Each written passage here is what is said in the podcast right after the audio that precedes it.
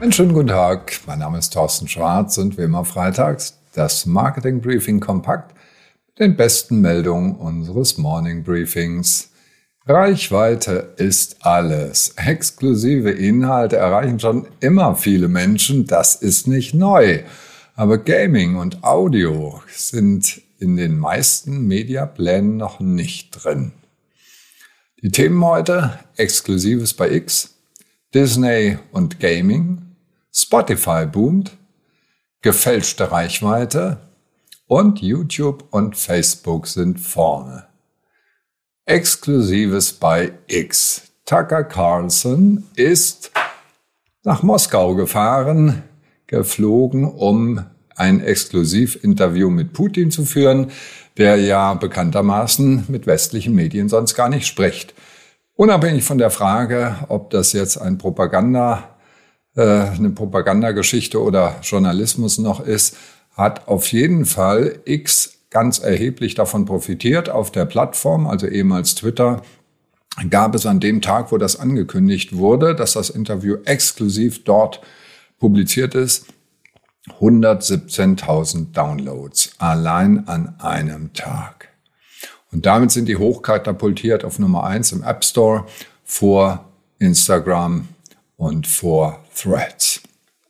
Elon Musk hat natürlich alles äh, bestritten, dass da irgendeine Vereinbarung mit Putin ist, wird wahrscheinlich auch nicht sein, aber ja, Thema für sich. So, was heißt das aber für Unternehmen? Nach wie vor sind Medien interessant, die eine hohe Reichweite haben. Das Umfeld, da muss man natürlich auch ein bisschen drüber nachdenken. Und hohe Reichweite bekomme ich mit Promis. Und Unternehmen gehen jetzt eben über Influencer ran und holen sich diese Promi-Reichweite selbst rein. Disney und Gaming. Der Disney-Konzern investiert anderthalb Milliarden in Epic Games, um ein neues Universum zu schaffen. Und zwar Charaktere aus Disney, Marvel, Star, Star Wars, Pixar werden in die Welt von Fortnite integriert. Das heißt, Gaming und Unterhaltung verbinden sich sehr stark. So, was heißt das Ganze jetzt für Unternehmen? Ein wichtiger Punkt, ich habe es schon öfters gesagt, Gaming-Umfelder nutzen und bei den Medien eben genau beobachten, wie die ihre Reichweite erzielen, ob sie innovativ sind. Und von Disney kann man das auf jeden Fall äh, erwarten, dass sie das machen. Spotify boomt. Das ausnahmsweise mal nicht amerikanische Unternehmen, das, man kann so sagen, Marktführer ist bei Audioinhalten, hat im Q4 Abonnenten gewonnen, nämlich 15 Prozent mehr, 236 Millionen. Die haben insgesamt erreicht im letzten Quartal 602 Millionen aktive Nutzer weltweit. Das ist eine ganz ordentliche Zahl. Auf jeden Fall dafür, dass es hier nur um Audioinhalte geht und sonst gar nichts. Ein Plus von 25 Prozent. Klasse Zahlen. Und sie erzielen jetzt auch Gewinn, nachdem sie jahrelang immer nur Verluste geschrieben haben. YouTube versucht, oder man kann sagen allgemein, versuchen natürlich alle reichweitenstarken Netzwerke alles anzubieten. YouTube hat jetzt auch einen Podcast RSS und versucht da reinzugehen, aber in dem Bereich ist Spotify definitiv noch mit der höchsten Reichweite. Und das ist auch gut so, dass die sich spezialisieren auf dieses eine Thema. So, und das heißt, dass für Sie als Unternehmen überlegen, ob sie Audiospots produzieren. Oder, wenn sie es schon machen, weitermachen.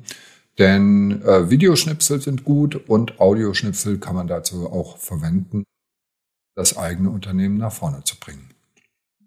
Gerade wenn das getargetet ist, dann äh, kann man mit wenig Reichweite oft und wenig Streuverlust ähm, einiges erreichen. Gefälschte Reichweite. Ja, heute geht's um Reichweite im Podcast und nicht immer ist die echt. 36 Prozent des Influencer-Marketing-Budgets wird geschätzt, geht in die Luft und bewirkt gar nichts. Warum das Ganze? Es gibt massenhaft Fake-Follower und es gibt auch Fake-Engagement in Form von Fake-Kommentaren. Das heißt, irgendwelche Bots reagieren da. Und gerade im Zeitalter von KI nimmt das natürlich zu. Es wird auch immer schwieriger, die zu erkennen, die Fake-Follower, die Fake-Kommentare, weil sie immer menschenähnlicher werden. Indien ist besonders betroffen mit bis zu 60 Prozent Fake-Follower. Das heißt, ein bisschen aufpassen. Und genau das wollte ich Ihnen als Unternehmen auch sagen. Einfach mal gucken, ist das wirklich plausibel, was die Influencer da vorgeben? Ist das plausibel, was die Zahlen, was die Plattformen uns geben? Und ganz klar, die Zahlen, die Klicks, die sie bekommen, auch überprüfen, indem sie sehen, welche Klicks performen, welche Klicks bringen Umsatz, welche Klicks bringen wirklich Conversion. Das kann man nicht oft genug betonen, wie wichtig dieses Messen, Erfolgsmessung im digitalen Marketing ist.